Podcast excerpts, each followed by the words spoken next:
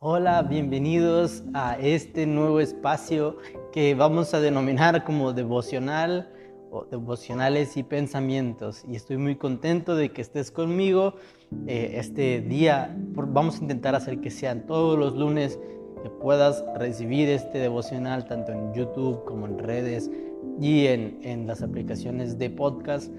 Y estoy muy contento porque vamos a empezar a hacer esto y vamos a hacer reflexiones sobre algunos temas. La verdad me tiene muy emocionado y el primer tema sobre el cual quiero que empecemos a reflexionar es ser una casa para Dios.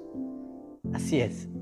Segunda de Samuel, el capítulo 7. Si tú lo lees, vamos a ver la historia en donde David le está contando al profeta Natán que tiene el deseo de construir una casa para Dios y es muy interesante porque él dice, yo vivo en una casa, pero mi Señor eh, vive, vive en tiendas, eh, el, arca del pacto vive en tiendas y, y, yo mientras estoy viviendo en una casa increíble, ¿cómo es esto posible? Y, y Dios habla a través de Natán y bendice a David y no solo con una bendición sencilla, sino con una bendición increíble. Tanto que dijo que su trono iba a permanecer, su familia iba a permanecer en el trono. Y de ahí, de David, sale Jesús, de esa misma raíz. Por eso a Jesús se le dice hijo de David. Entonces, no, no quiero entrar mucho en el tema, en, en, lo que pasó en la historia, sino quiero que hablemos tú y yo seriamente. Y, y es que necesitamos empezar a construir en nosotros, en nuestra vida, una casa para Dios. Una casa en donde Dios pueda habitar, pueda descansar. Ahora bien, ¿qué representa ser una casa para Dios? Lo que representa es llevar una vida conforme al corazón de Dios. De hecho, en Salmos 15 nos dice algo increíble. Salmos 15 dice, Jehová ¿Quién habitará en tu tabernáculo? ¿Quién morará en tu monte santo? El que anda en integridad y hace justicia, habla verdad en su corazón, el que no calumnia con su lengua, no hace mal a su prójimo, no admite reproche alguno contra su vecino, aquel a cuyos ojos el vil es menospreciado, pero honra a los que temen a Jehová, el que aún jurando en daño suyo, no por eso cambia quien su dinero no dio a usura, ni contra el inocente admitió cohecho. El que hace estas cosas no resbalará jamás. Lo que aquí nos está diciendo el, salmista es que ¿quién puede habitar? ¿Quién puede vivir en el templo de Dios? La única persona que puede vivir en el templo de Dios es el que se mantiene manso y humilde, el que se mantiene íntegro ante Dios. Y este es el trabajo que nosotros queremos hacer si nosotros queremos que Dios venga a habitar en nosotros, es nuestro trabajo tener una vida llena de integridad. ¿Qué es integridad? Integridad es lo que Dios piensa de ti, es mantenerte coherente con lo que dices, eres y haces. No solo cuando estás con gente, sino también cuando estás solo. Si sirves en la iglesia, no solo cuando estás en una plataforma o en tu iglesia, sino también con tu familia en tu casa. Ser coherente. Ahora quiero, quiero serte muy honesto. Yo he estado orando recientemente y, y porque a veces se me tacha un poco de que me cuesta ejercer paciencia o que a veces no soy muy compasivo o no sé.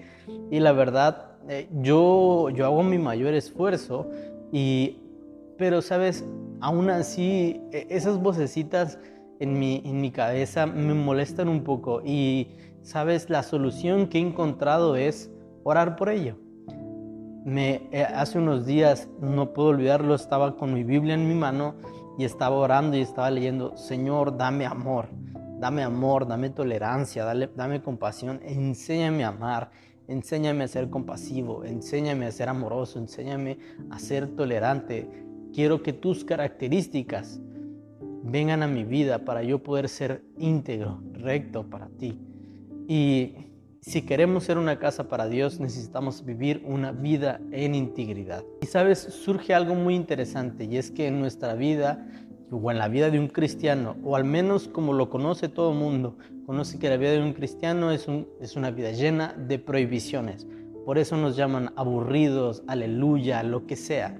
Y sabes, esto tiene mucho sentido porque en realidad muchos cristianos cuando están con sus amigos que no son cristianos, eh, están retraídos. Y, honestamente, eh, también he escuchado que a, gente le preguntan, ¿qué, ¿qué, pecado haría si no fuese posible?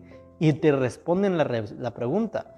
Y la verdad, eso nos lleva a reflexionar que en realidad dejamos de pecar no por amor a Dios, sino por, por retraernos, sino por aguantarnos, porque creemos que al no pecar tenemos algún beneficio, tenemos, merecemos algo y no, no es así. Nosotros tenemos que entender que nosotros no dejamos de pecar por ser retraídos o por, o por cualquier otra cosa. Nosotros dejamos de pecar por amor a Dios. Y si en tu corazón no está este deseo, entonces no podrás ser una casa para Dios.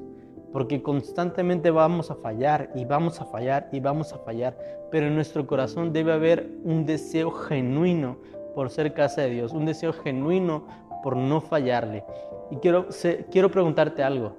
¿Tú crees que el Espíritu Santo, tú crees que Dios, Jesús y el Espíritu Santo vivirían en un corazón en donde hay odio, ira, tristeza, frustración. ¿Vivirían en una persona así? ¿Tú crees que el Espíritu Santo desearía usar unas manos con las cuales cometen actividades impuras o actividades que, que en realidad lo único que hacen es tendencias al pecado y no hacia cosas positivas? Este, quiero, quiero dejarte esta idea para que lo pienses. ¿Quieres ser una casa para Dios? ¿Quieres vivir una vida recta en integridad para Dios? Eso es lo que tenemos que hacer. Dejar las prohibiciones no porque estén mal o porque nos dijeron que estaban mal, sino empezar a vivir una vida que agrade a Dios porque lo amo, porque lo amo yo decido dejar estas cosas, porque lo amo yo decido hacer esto mejor. Y es que también a veces decimos, bueno, no voy a beber o no voy a salir o no voy a hacer esto, pero esas actividades no las no, llenamos, no las llenamos con otras actividades que son correctas. Dejamos de, de salir, pero nos quedamos en nuestra casa viendo Netflix. Y no es así. El, chiste es que si te quedas, que es para que tú aprendas, consumas de la palabra de Dios, busques a Dios en oración e intimidad. Recién leía en un libro que se está volviendo uno de mis favoritos, Mariano Senewal, llamado Devoción Extrema. Y dice, ¿cuándo fue la última vez que ayunaste por deseo propio y no por querer tener un, beneficio del ayuno? Y eso es increíble. Y, no, no tengo por qué contarte todo lo que hago en mi vida, pero me gusta hacerlo. Y yo he empezado a llevar esto en mi vida, he empezado a ayunar y ya no solamente por, por querer alguna, alguna cosa o por, por querer que vuelva alguna persona en mi vida, Barras. O sea, yo no hago eso. Lo que sí hago es ayunar porque deseo en mi corazón que la palabra forme mi carácter, que la palabra que como si la palabra, como si Dios fuese un alfarero y empezara a trabajar con mi carácter, con mi personalidad, con mi corazón. ¿Por qué? Porque quiero ser una casa para Dios. Y así que te hago esta invitación y este, este primer devocional. Hay que ser una casa para Dios. Bendiciones.